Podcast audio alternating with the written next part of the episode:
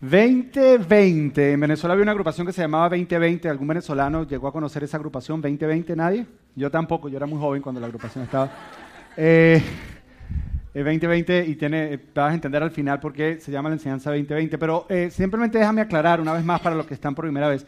Eh, nosotros en Eclipse ahora enseñamos por serie, pero yo es un poco diferente. Volteate a la persona que tienes al lado y dile, oye, es diferente. Dile, oye, es diferente.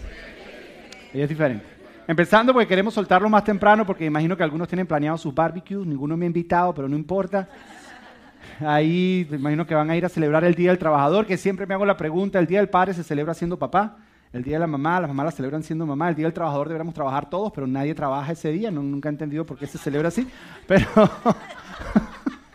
es completamente al revés de todos los demás días que se celebran. Pero hoy es diferente, ¿por qué? Porque en Iglesia Oral nosotros por lo general enseñamos por series. ¿Qué significa? Que agarramos un tema en particular y tratamos de ver qué es lo que Dios quiere enseñarnos en ese tema y lo exploramos por unas tres, máximo cuatro cuatro semanas, porque hemos entendido que tiene más efecto en nuestra vida agarrar un tema en particular, un tópico, y dividirlo en varias semanas, agarrar un solo día y dar toda la información y después se nos olvida todo, mientras que en varias semanas podemos asimilarlo con más tiempo. Es más, está hasta psicológicamente comprobado que es una mejor manera de aprender. Entonces, eh, pero hoy, hoy es diferente en qué sentido, que muchas veces entre una serie y otra serie, hacemos, y otra serie, perdón, ponemos en la mitad algo que se llama enseñanza aislada. que es una enseñanza aislada? Es un espacio para poder respirar nosotros como organización. Todas nuestras series siempre están llenas de mucho contenido creativo y hacemos muchísimas cosas y a veces parece que no estamos parando, que no estamos parando.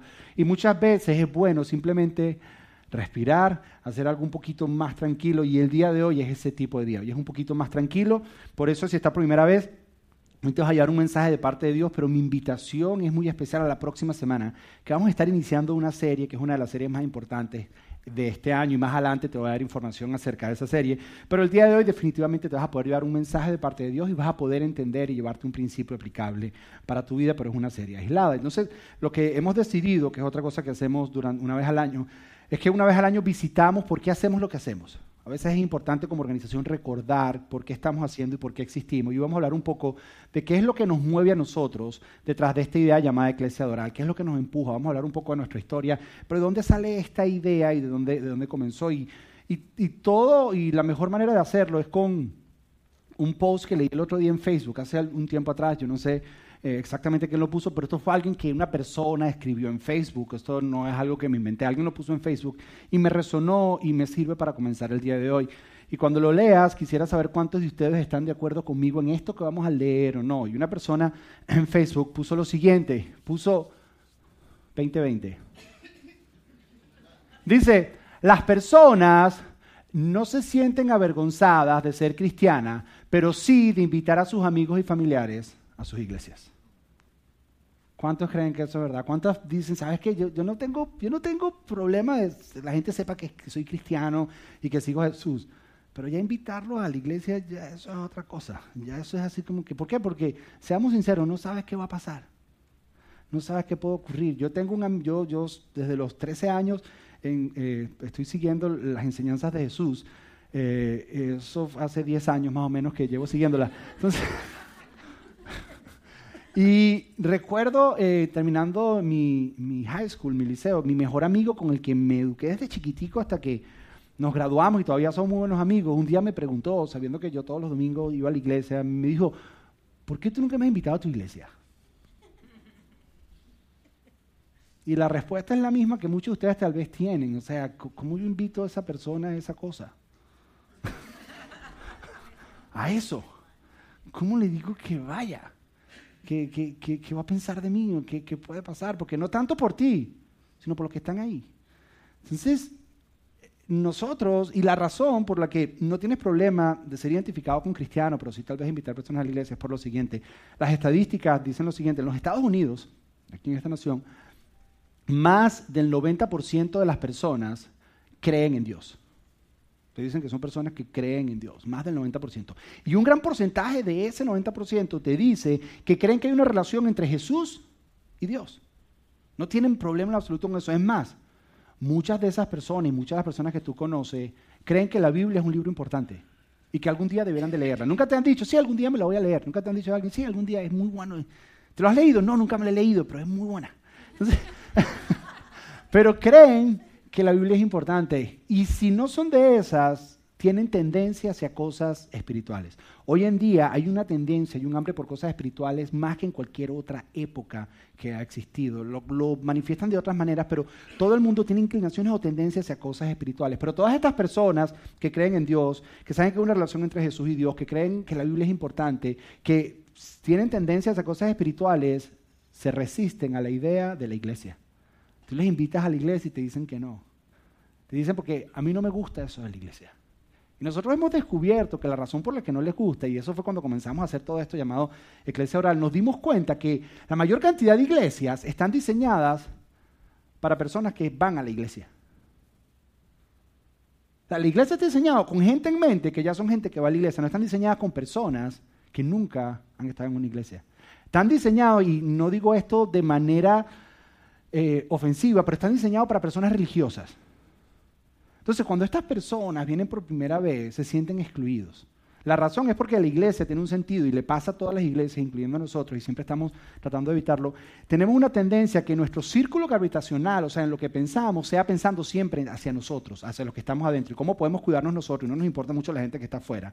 Y nos sentimos incluso mejores que la gente que está afuera y nos señalamos porque somos más espirituales, o somos más santos, o somos más, y lo que estamos es excluyendo a personas, a personas que están afuera y no nos damos cuenta del daño. Y es nuestra tendencia. Y la razón por qué nuestra tendencia es porque venimos todos los domingos y expresamos, pero el que está afuera no puede expresar nunca nada.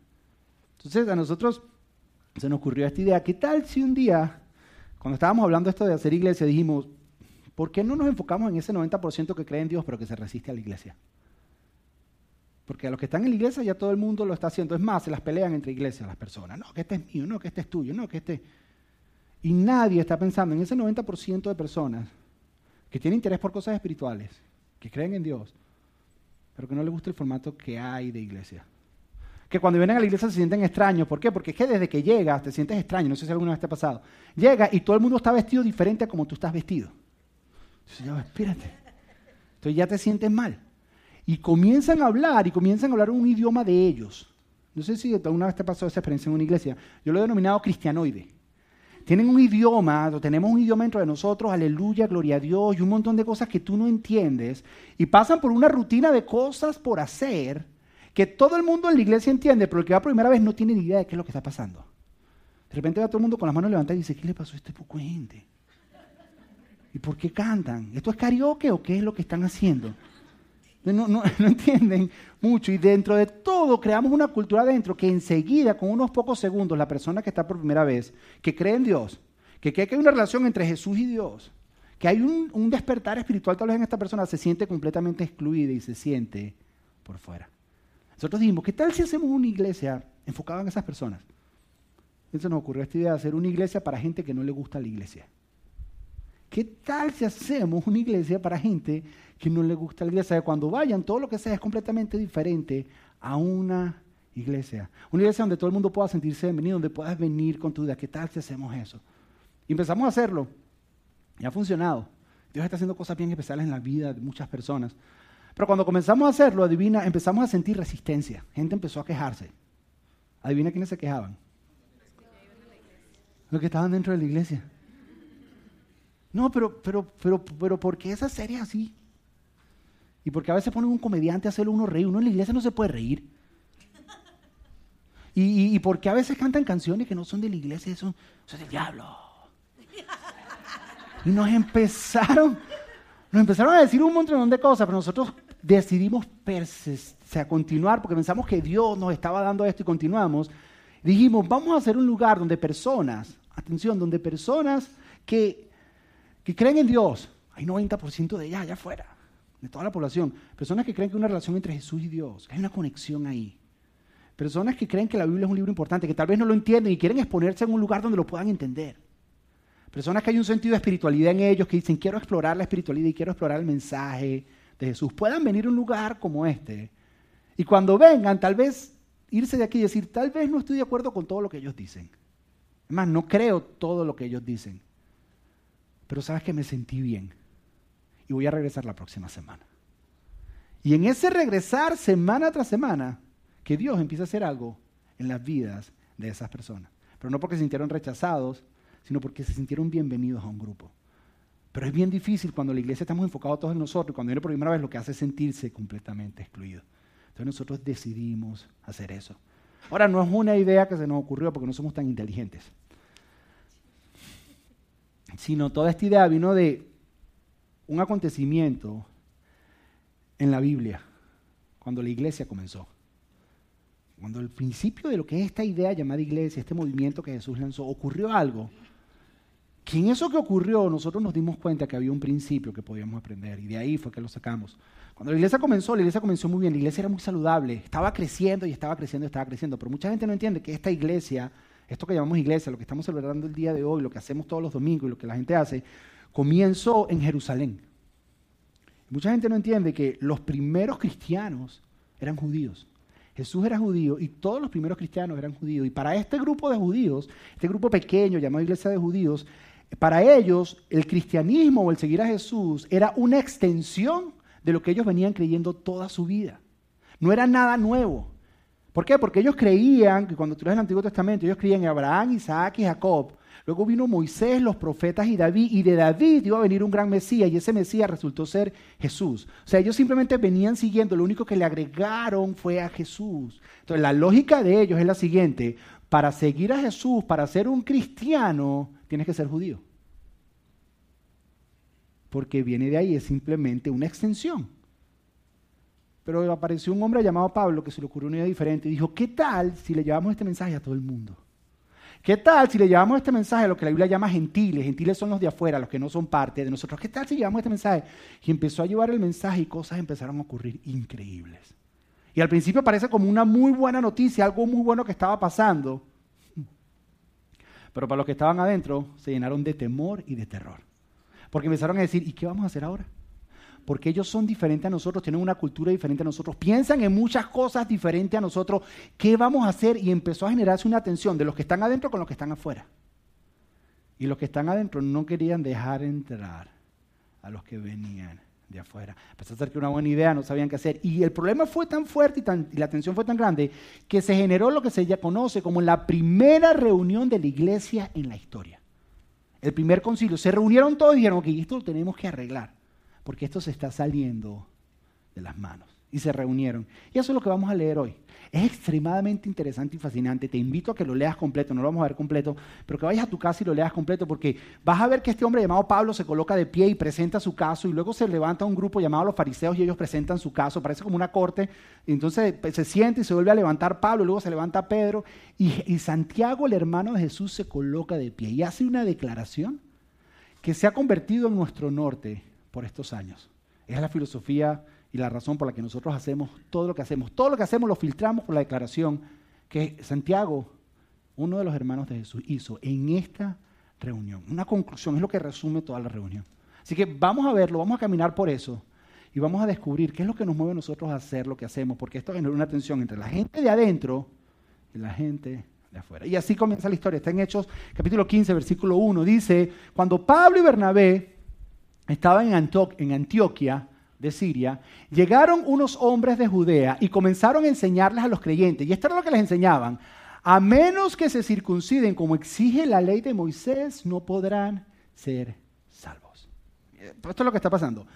Pablo, él está viajando por todo lo que es el mundo conocido y por toda Antioquia y está eh, eh, plantando estas iglesias, pero no solo las está plantando, lleva años entrenando líderes estableciendo esto que se llaman iglesias.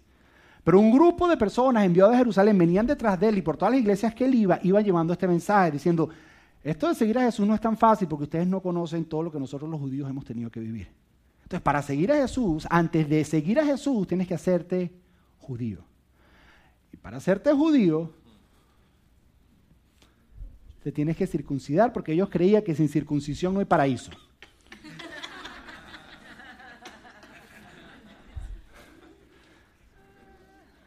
Eso me lo dijo Fernando Arao en la primera reunión. Entonces, imagínate, imagínate, que uno de los requisitos para tú ser parte de esto que nosotros llamamos iglesia dorada, sea que cuando ya llevas dos días viniendo, yo me paro en la puerta, te pregunto, mira, tú. Eh,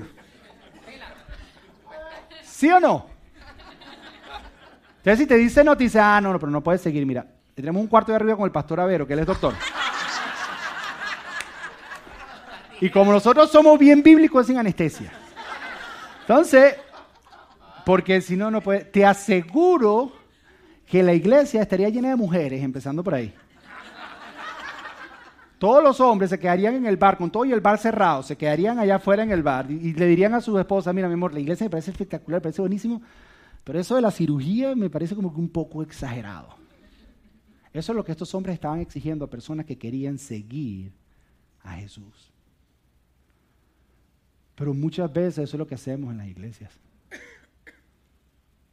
muchas veces, porque, y esto, esto les va a sonar raro, ellos le decían a, las personas, decían, para seguir a Jesús primero te tienes que hacer judío y luego seguir a Jesús.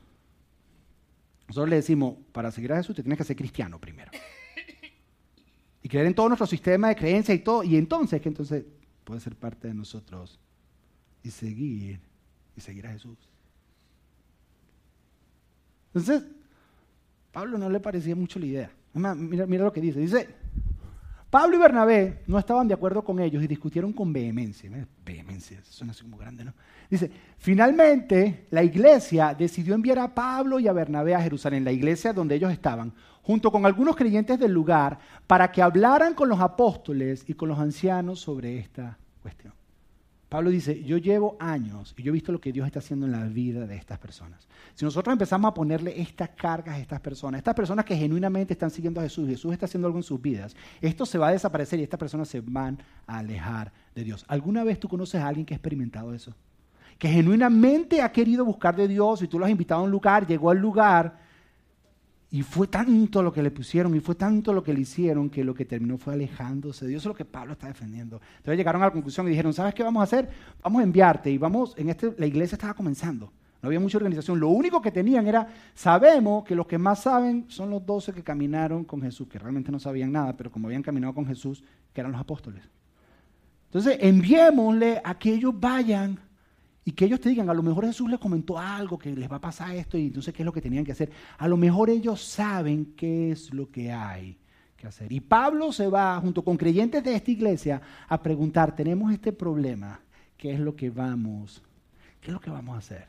Y continúa y dice, al llegar a Jerusalén, fueron muy bien recibidos por la iglesia, los apóstoles y los ancianos, es decir, que los recibieron bien. Y empezó la reunión y dice, y Pablo y Bernabé se pusieron, los pusieron al tanto de lo que Dios había hecho por medio de ellos. Lo primero que hizo fue que se pusieron de pie y empezaron, yo me imagino a Pablo diciendo, ustedes solamente tienen que ir a una de estas iglesias para que ustedes vean lo que Dios está haciendo en la vida de las personas. Indiferentemente de todas las reglas, indiferentemente del judaísmo, indiferentemente de todo, Dios está tocando la vida de estas personas. Dios está activo en la vida de estas personas. Estas personas están siendo transformadas. Yo imagino a Pablo hablándoles así. Que era evidente la actividad de Dios en la vida de las personas que empezaron a reunirse, habían aceptado el mensaje de Jesús. Lo que siempre me ha hecho pensar, cuando nosotros comenzamos Iglesia Oral, una de las cosas que nosotros queríamos era no hacer reuniones por reunirnos, sino hacer reuniones donde fuera evidente la actividad de Dios en la vida de las personas. Que tú no simplemente vinieras acá para ponerte de pie, cantar unas canciones, sentarte, pasar una rutina, poder soportar a un tipo que está hablando por media hora, reírte en algunos chistes, luego irte y decir, bueno, ya Dios debe estar más contento conmigo porque ya cumplí con mi parte. No, nosotros genuinamente queremos que cuando estemos acá, sea genuina y, evidente la actividad de Dios en la vida de las personas. Ese siempre ha sido nuestro corazón. Que personas cuando vengan digan, tal vez yo no creo todo, pero de que estoy yendo a ese lugar algo, algo está pasando en mi vida. Dios está cambiando algo. Y eso es lo que Pablo les dice. Pablo les dice, ¿saben qué? Tal vez ustedes vienen con eso, pero yo les, les quiero certificar algo. Dios está haciendo algo en la vida de esta persona y tenemos que tener mucho cuidado de no dañarlo con todas estas reglas y con todas estas cosas que les tenemos que imponer. Después que él termina de hablar, dice, pero después que él terminó de hablar, algunos creyentes que pertenecían a la secta de los fariseos, lo que a mí me da muchísima risa, porque estos son los que hace poco tiempo conspiraron para matar a Jesús, ahora todos ellos creen en Jesús. Dice, una secta llamada de los fariseos, se pusieron de pie e insistieron, los convertidos gentiles, es decir, los que son de afuera, los que no son de adentro, los que no son parte de nuestro grupo, dice, deben ser circuncidados y hay que exigirles que sigan la ley de Moisés. O sea, no es solo la cirugía, sino ahora tienes que saber la ley de Moisés. Y para nosotros la ley de Moisés pensamos que son 10 mandamientos, no son 10 mandamientos, son 613 leyes.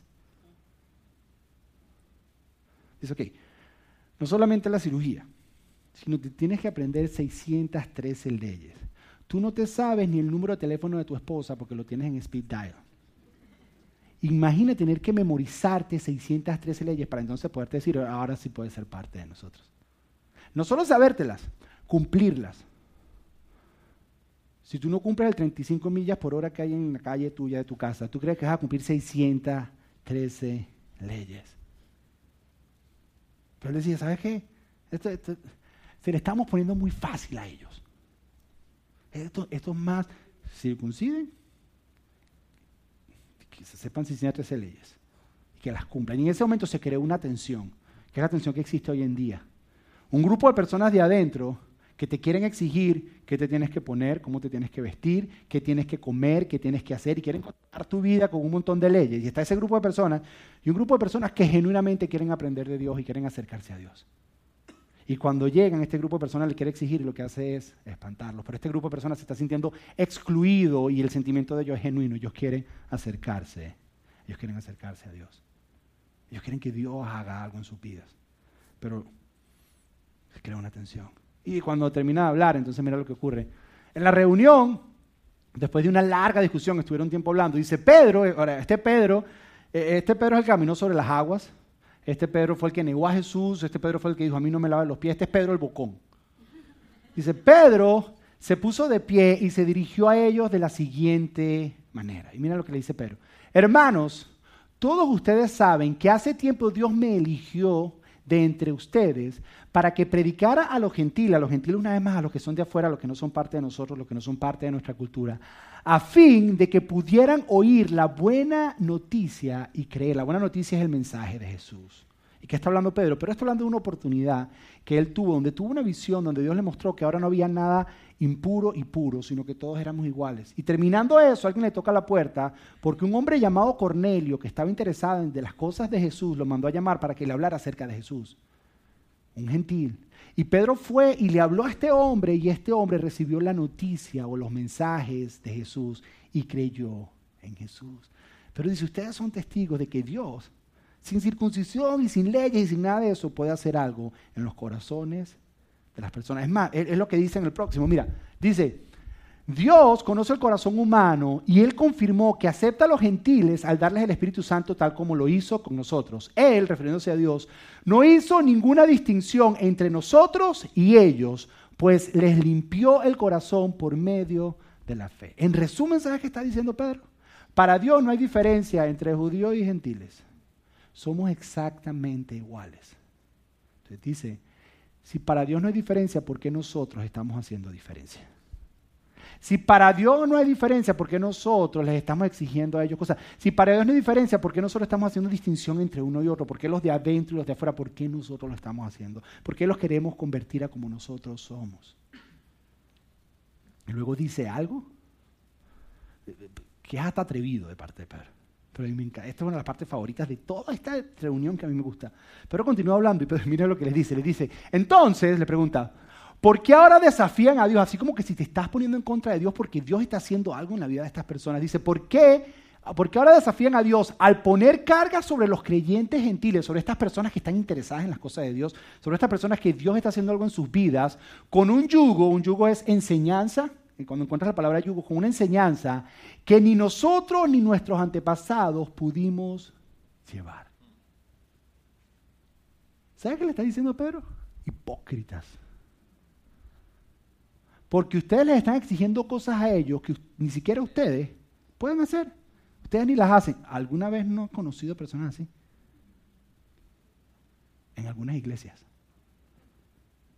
que tratan de imponer personas en otras y eso lo que hace es alejar y cuando analizas su vida realmente no son así. Yo, me imagino a Pedro cuando hizo esa pregunta diciendo, seamos sinceros entre nosotros, ¿quién aquí cumple las 613 leyes? Es más, es más, es tan evidente que Dios implementó algo que se llama el sistema de sacrificio, para que cada vez que fallemos, hagamos un sacrificio y nos pongamos a cuenta con Dios porque nadie las puede cumplir. Yo imagino que, que lo a preguntar, ¿quién aquí? Imagino que empezó a llamar por nombre. Y dijo, hey Raúl, hey Raúl, yo te vi esta semana entrando dos veces al templo con un corderito para sacrificio. Como que no cumpliste las leyes bien, ¿ah? Y Raúl así calladito. Dice, si nosotros no podemos, les vamos a exigir nosotros a ellos que para seguir a Jesús tienen que hacerlo. Y muchas veces eso es lo que hacemos nosotros dentro de las iglesias. Y luego Pedro termina diciendo, dice, nosotros creemos que todos somos salvos de la misma manera, por la gracia no merecida que proviene del Señor Jesús. Y esto tiene mucho contenido que podemos hacer una serie completa de esto, pero te voy a dar el resumen. Pero está diciendo, todos somos iguales delante de Dios. La manera en que nos acercamos a Dios es de la misma manera, los que estamos adentro como los que estamos afuera. Y el fundamento y lo que nos une no es ni 613 leyes, ni circuncisión, ni comportamiento, ni vestimenta, ni nada de eso. El fundamento debiera ser este. El fundamento es creer que Jesús es el Cristo, que Jesús es el Hijo de Dios y la obra de Jesús en la cruz por nosotros, que es la gracia inmerecida, la muestra más grande de amor hacia la humanidad. Ese es el punto de partida de todo esto. El punto para decir, vamos juntos a acercarnos a Dios, debe ser creer en eso. No si estás circuncidado o no, no como te vistes, no como te ves, ni siquiera si pensamos iguales en algunas partes. Porque después de este principio de que Jesús es el Hijo de Dios y solamente en Él hay salvación, todo lo demás es interpretación en lo que tú quieras pensar. Y tenemos derecho a estar en desacuerdo completamente en muchísimas las demás cosas. ¿Y qué si personas aquí vienen y te dicen que creen eso y todavía están luchando con cosas en su vida que tú consideras como abominación? Entonces no los vamos a dejar entrar y no los vamos a dejar acercarse a Dios. Y le decimos que hasta que no cambies eso, entonces no puedes venir. Eso es lo mismo que decir es que hasta que no te circuncides no puedes ser parte de nosotros. Hasta no cumplas esta ley no puedes ser parte de nosotros. Y Pedro se sienta. Dice que se quedaron callados todos. Y Pablo aprovecha la oportunidad y se vuelve a colocar de pie y les vuelve a decir, si ustedes supieran lo que Dios está haciendo en la vida de estas personas, si hacemos este, les vamos a dañar lo que Dios está haciendo en sus vidas. Y cuando termina de hablar Pablo, se para Santiago, el hermano de Jesús. Que yo siempre cuando lo digo eso, digo, ¿qué ha tenido que haber hecho Jesús para convencer a su hermano Santiago que es Dios. Imagínate, yo convencer a mi hermano que soy Dios. Ven Jesús diciéndole a Santiago, y Santiago, yo soy Dios, y Santiago, me va a venir con esa tú a mí. o la mamá, ¿eh? María diciéndole, hey, Santiago, ¿por qué no eres más como Jesús? Él siempre obedece y siempre saca A en el colegio. No puede ser más como tu hermano. Pues Santiago dijo que Jesús tenía ayudita, mami.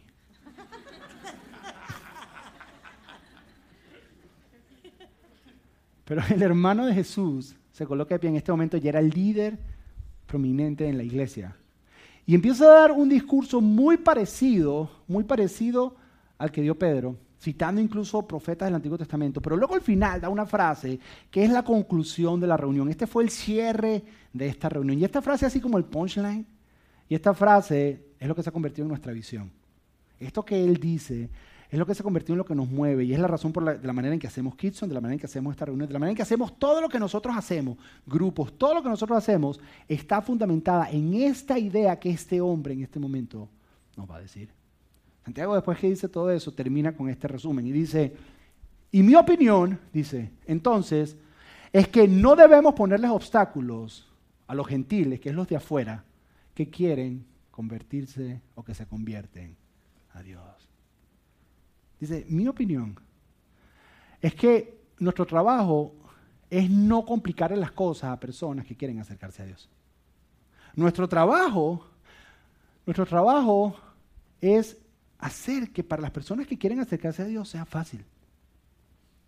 Personas de afuera, porque gentiles para ellos no los que eran de afuera. Es más, lo que le está diciendo es que nuestro trabajo es ayudar a las personas a acercarse a Dios. ¿Sabes qué lo que nosotros tenemos que hacer? Es lo que dice Santiago. Nuestra función, nuestro trabajo es ayudar a las personas a acercarse a Dios. Eso es lo único que nosotros tenemos que hacer. No ponerle reglas, no ponerle normas, no ponerle, es ayudar a hacer ambientes, exponer que la gente se sienta bienvenida y que la gente se pueda acercar a Dios. Ese es nuestro trabajo, esa es nuestra función. Nosotros no estamos para señalar, nosotros no estamos para juzgar, nosotros simplemente queremos ayudar a personas a acercarse a Dios. Y ese ha sido nuestro motor, nuestra visión por los últimos cuatro años. El próximo fin de semana cumplimos cuatro años como organización funcionando. Es lo que nos mueve, es lo que analizamos. Nos sentamos semana tras semana y analizamos lo que hacemos en las reuniones. Desde las palabras que yo hablo en mis enseñanzas hasta cuando te saludan en la puerta, cómo podemos ayudar a las personas en cada cosa que hacemos para que se acerquen a Dios. Sobre todo aquellos que vienen por primera vez, cómo podemos hacerlos hacer sentir bienvenidos. Y lo seguimos desarrollando. No somos perfectos. Seguramente hemos ofendido a muchas personas en el proceso porque estábamos aprendiendo. Mucha, mucha de la resistencia esa que yo te digo, mucha venía de nosotros mismos. La semana pasada estuvimos hablando de algo que hicimos en la reunión de la semana pasada y uno de los del equipo decía, a mí mismo me cuesta todavía hacer eso. A mí todavía me cuesta. Pero cuando veo lo que logra en la vida de las personas, wow, es que me doy cuenta que Dios está detrás de todo esto. Porque una cosa que se dio cuenta Pablo, como nos hemos dado cuenta nosotros, que cuando haces una iglesia para gente que no le gusta la iglesia, pensando en la gente de afuera, Dios empieza a hacer algo espectacular en la vida de las personas. Así que cada vez que nosotros las voces de adentro empiezan a opacar la necesidad de personas que quieren acercarse a Dios, yo me recuerdo de esto y digo, Santiago se colocó de pie y dijo, nuestro trabajo es no poner obstáculos a personas que genuinamente quieren acercarse a Dios, que tal vez no piensan igual que nosotros, que tal vez tienen algunas cosas en su estilo de vida diferente a nosotros. Pero ¿quiénes somos nosotros si también nosotros tenemos cosas que Dios está haciendo en nosotros? ¿Quiénes somos? Y desde entonces lo hemos estado haciendo. Y el viaje ha sido increíble. Y cada semana nosotros, las personas que vienen por primera vez, les mandamos un email. Y esto es un filtro que tenemos para que de alguna manera nos dejen saber cuál fue su experiencia en la iglesia. ¿Por qué? Porque es muy fácil nosotros estar tan enfocados en nosotros mismos que se nos olvida qué es lo que estamos haciendo. Entonces, cuando la gente viene por primera vez, es decir, que si está por primera vez, probablemente te va a llegar un email, por favor, llena esta encuesta. Es una encuesta que te hacemos preguntas para saber si realmente estamos haciendo nuestro trabajo o no, porque puede ser que se nos olvide que empecemos a girar alrededor de nosotros mismos y seamos un grupito y seamos nosotros nada más. Y en la encuesta le preguntamos a la persona, ¿qué fue lo que más te gustó de tu experiencia con nosotros? Y tengo algunas respuestas para que tú veas lo que a esta gente le ha gustado. Lo que hemos hecho en este lugar juntos, no yo, juntos todos nosotros, porque ustedes son parte esencial de esto. Y estas son anónimas las personas han puesto su nombre, pero por respeto las hemos, mantenido anónimas. Una persona dijo que al salir de ahí me sentí renovada, como si me quitaran un peso de encima. El grupo es muy ameno y te hacen sentir en casa. Es que las personas ven este lugar y digan, wow, no conocí a nadie, pero es como si los hubiera conocido toda la vida. O sea, me sentí bienvenido, me sentí en casa, no me sentí señalado me sentí que podía ser, porque como es uno en su casa, uno es uno mismo. No sentí que tenía que aparentar otra cosa, que podía simplemente, que podía simplemente ser yo, que estoy buscando respuestas acerca de Dios y acerca de la vida. Otra persona puso, lo actualizada que es a los tiempos de hoy en día. Una manera súper fresca y cero fanática de hablar Que seamos sinceros, tú invitas personas a las iglesias y si sales a almorzar con ellos tienes que explicarle tú en el almuerzo la mitad del mensaje de lo que estaban tratando de hablar. Por los códigos de lo que estaban hablando y las palabras que usan y el fanatismo en la manera en que hablan. Una de las cosas que la gente nos dice es, una de las cosas que más nos gusta de ese lugar es la manera tan coloquial y tan informal en que se transmite el mensaje. De una manera que por fin puedo comprender qué es lo que Dios quiere decir. Y Dios nunca lo ha complicado, te voy a ser bien sincero, nosotros lo hemos complicado. Entonces la gente me dice, yo leo la Biblia y no la entiendo. No, sí, la entiendes, léela para que tú veas. Claro, si lees la Reina Valera no la vas a entender. Vosotros sois ese tipo de cosas, que Avero habla así, yo. Uno habla con Avero y lee con diccionario, sí. Más o menos así. Otra, otra persona puso lo siguiente, dice, me gustó mucho la manera muy amena que tienen de comunicar y se va el tiempo sin darnos cuenta. Y esta parte, me sentí, me sentí muy cerca. Y eso de se va el tiempo sin darnos cuenta, me imagino que tuve una experiencia en alguna otra iglesia donde la reunión duraba tres horas. Nosotros cada vez estamos buscando recortar más nuestro tiempo aquí. La gente dice, no, no, esa es la voz del de adentro. No, no, please, no. Pongan una cancioncita más que es tan rico, tan rico.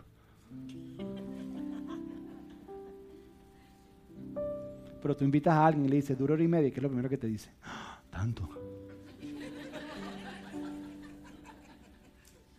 ¿A qué hora empieza? A, las 12. ¿Y a qué hora termina? ¿Qué hora? Dale, ahí vamos, ahí vamos, no te preocupes.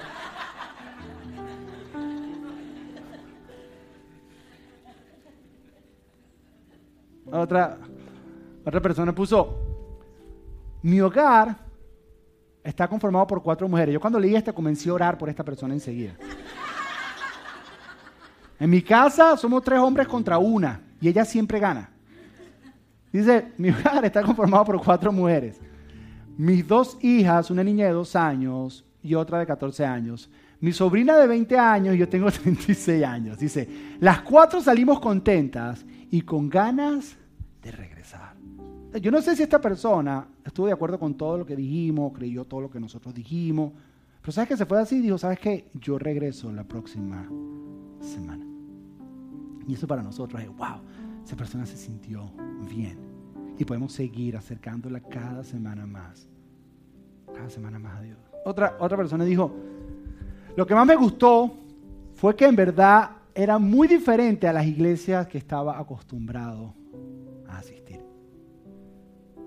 Al final de, de la primera reunión se me acercó una señora con lágrimas en los ojos al final. Me dice, yo vengo aquí, yo estuve aquí de vacaciones durante ahorita el verano y me regreso el miércoles a Venezuela. Nos hemos dado cuenta que Miami tiene una peculiaridad en verano, las iglesias se convierten como un Disney, que vas de visita y luego te regresas.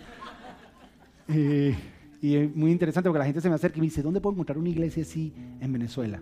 Mm, tenemos en línea, si quieres nos puedes ver en línea y entonces... Y entonces la persona se me acercó y con lágrimas en los ojos me dijo, gracias por lo que estás haciendo. Dice, dice yo, yo traje a mi hija y le encanta muchísimo. Y tuvo la libertad de decirme lo siguiente, y me dio mucha risa, tuvo libertad, y no pudo venir porque salió anoche a rumbear y por eso no pudo llegar hoy. Pero, y entonces, y me dice, pero yo la primera vez que fui a una iglesia, hicieron exactamente lo que tú me dijiste.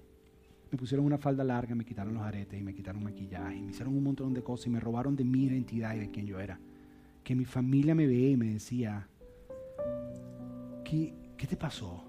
Ya no eres tú ya no eres tú. Le pusieron un montón de reglas, un montón de cosas y le dijeron, ahora puedes seguir a Jesús. Así es que se sigue a Jesús. ¿Dónde? ¿Dónde está eso? ¿Dónde?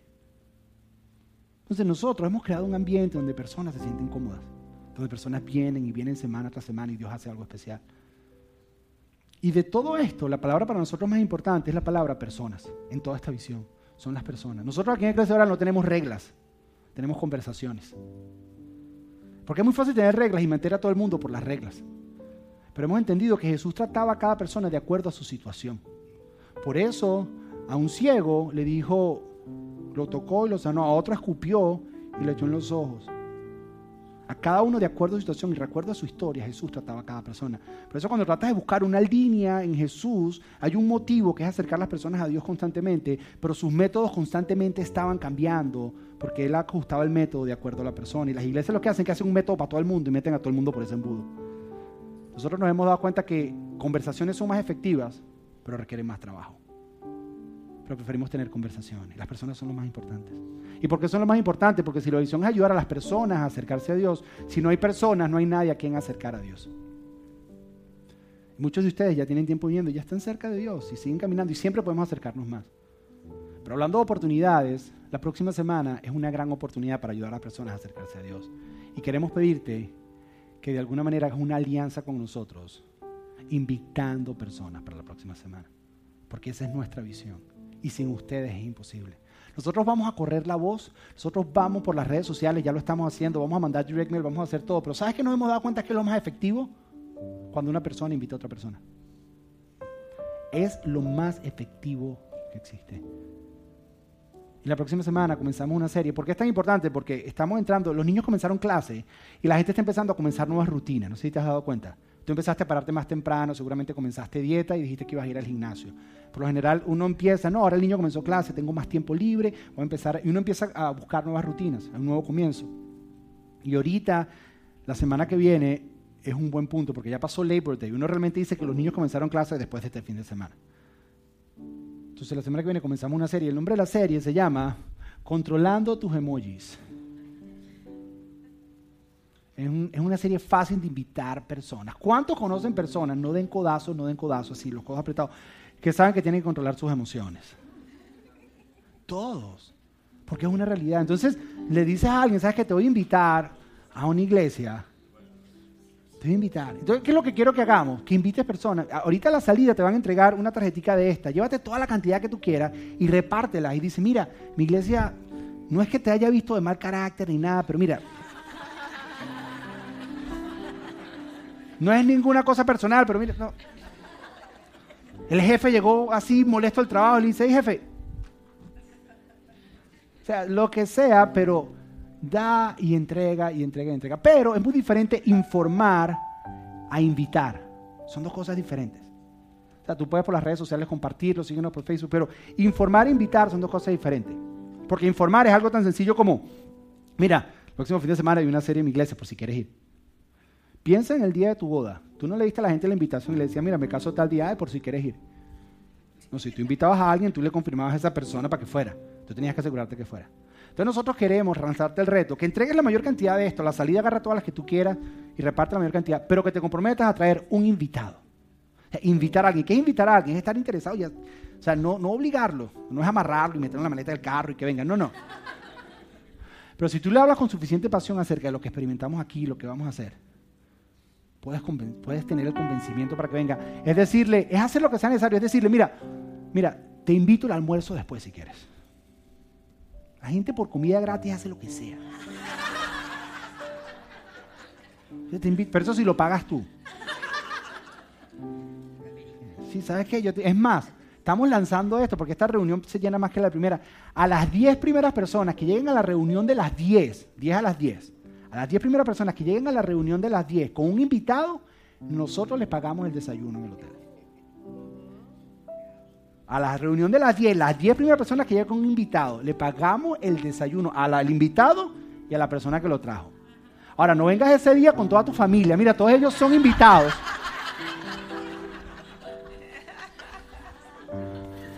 Puedes traer a todos los que tú quieras. Nosotros nos encargamos. Si son invitados por primera vez. Nosotros lo hacemos, que estamos comprometidos. Es para darte herramientas que te ayudan a invitar a las personas. Lo que queremos que hagas es que hagas un inventario de las relaciones en tu vida. Tú tienes gente en tu vida que son muy cercanas a ti, que están lejos de Dios. Y que tú sabes que necesitan de Dios. Simplemente invítalo y dile, ¿sabes qué ven? Y tráelos. O haz un inventario de las relaciones en las últimas dos semanas que has tenido. Piensa en esas dos o tres semanas. ¿Qué interacciones has tenido? Yo esta semana pasada tuve interacción con dos personas que ya los invité para la serie. De esas dos, hay una persona que es mi invitado para la próxima semana. Es la persona que yo voy a traer la próxima semana. Ah, porque ustedes piensan que esto es así, de que así, él manda a todo el mundo y él no trae a nadie. Ah, qué rico. Ese va a ser mi invitado la próxima semana. Y le voy a decir, tú llega ahí que ahí me, vas a encontrar, no te preocupes, tú ahí me buscas, de seguro me vas a ver. Haz lo que sea que hacer, yo te paso recogiendo, te espero a la entrada, para que no se siente incómodo cuando llega, porque, uy, primera vez, no sabe por dónde es. Y a lo mejor si es de ese tipo de amigos, se queda en el bar y no entra a la iglesia, tienes que asegurarte que entra a la iglesia, lo que sea. Pero trae un invitado. Y, y mire, y termino con esto, mira, termino con esto. Todos esta es, una de las áreas donde más fácilmente te puedes unir a nuestra visión. Es la más, una más fácil, porque tal vez pedirte tú que desde tu tiempo para servir aquí los fines de semana, a lo mejor tú dices, mira, se me complica mucho llegar temprano los niños y tal vez te cuesta. Tal vez decirte, mira, apóyanos financieramente, a lo mejor algo que tú dices, ah, mi corazón no está ahí todavía y tienes tus dudas acerca de la iglesia, el dinero, lo cual respetamos y no tenemos ningún problema. Pero esta área de invitar personas es algo que todos podemos hacer. Porque todos conocemos a alguien que necesita acercarse a Dios. O sea, es un área que todos podemos hacer, no hay excusa.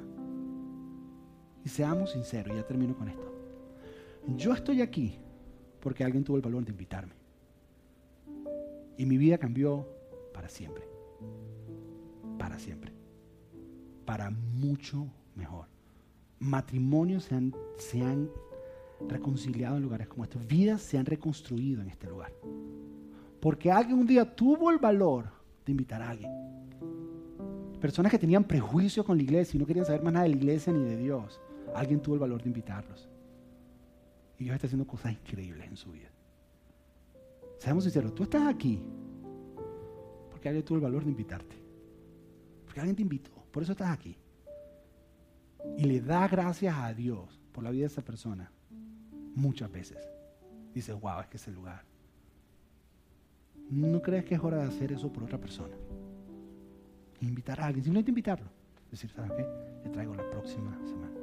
Créeme, lo que, lo que tenemos pensado para la serie, nos estamos botando por la ventana. Queremos que la gente la pase bien, que se sienta bien. Entonces, ¿cuál es el reto? La próxima semana, reparte caritas molestas por todo Miami. Pero tráete un invitado. Y los 10 primeros que traigan invitados a las 10, nosotros le pagamos el desayuno. Mira, la gente por comida gratis hace lo que sea. Un día a nosotros se nos ocurrió decir, estábamos en una serie de este y dijimos, a todo el que venga a las 10 de la mañana, porque siempre se nos llenaba el de, las 12, a todo el que venga a las 10 de la mañana le damos el desayuno.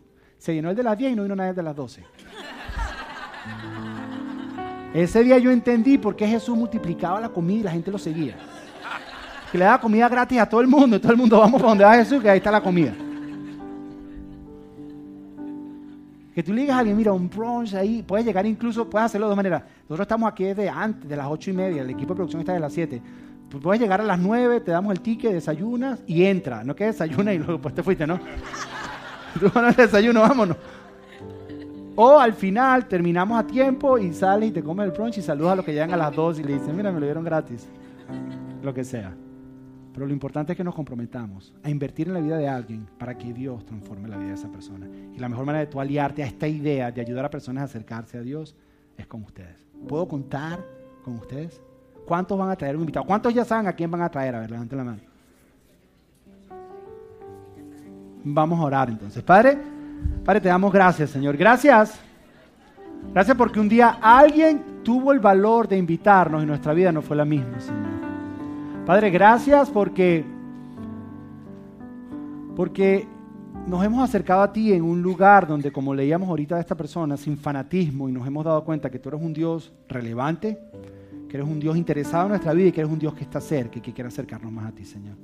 Permítenos y danos el valor de esta semana poder invitar a esta persona y darnos la estrategia correcta para hacerla venir, para invitarlo, para traerlo como invitado de honor y se sienta bienvenido en este lugar, Señor.